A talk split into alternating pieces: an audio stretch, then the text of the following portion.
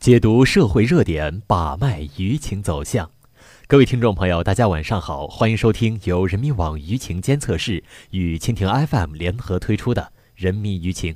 今天咱们来聊一聊公众人物希拉里。三月十一号，美国前国务卿希拉里·克林顿在美国前第一夫人南希·里根的葬礼上接受微软全国有线广播电视公司的采访时，说了这样的一段话。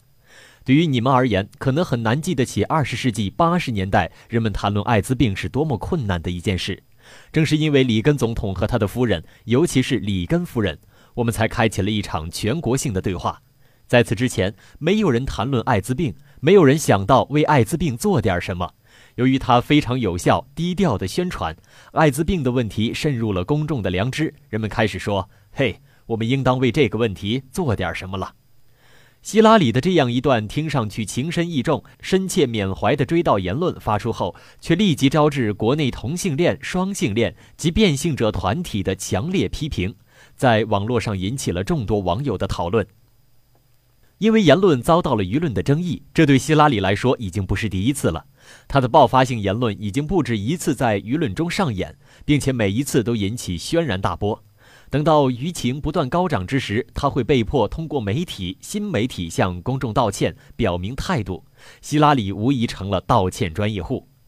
之前的邮件门在二零一五年的三月出经《纽约时报》首次披露之后，立即引起了司法部门、媒体和各种非政府组织的强烈反响。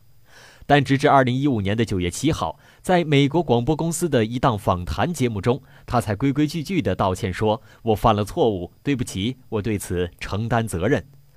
而此次事件造成了大规模的舆论反响，主要是因为言语信息出现差错。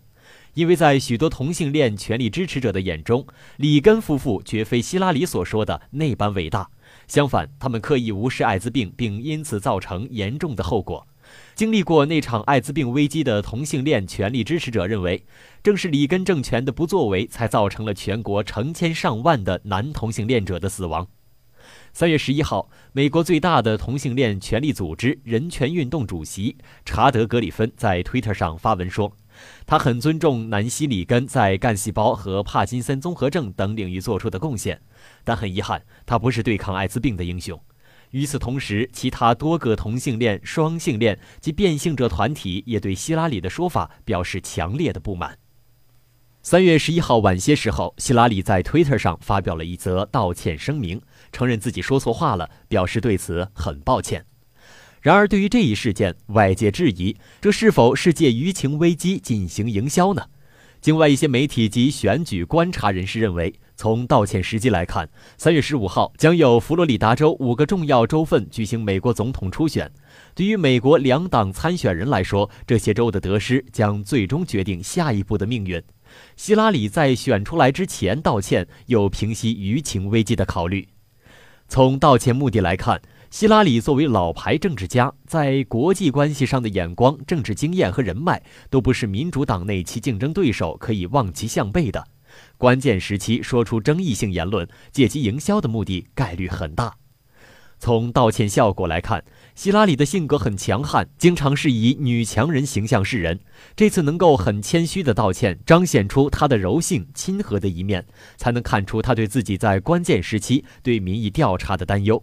近期有民调显示，希拉里以百分之五十九的支持率继续领先其党内竞争对手桑德斯的百分之三十九。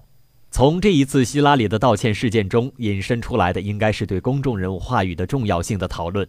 人民网舆情监测室舆情分析师廖灿亮、徐峥认为，在现代环境中，公众人物、意见领袖、政要人物等公共人物如何管理自己的言行，显得尤为重要。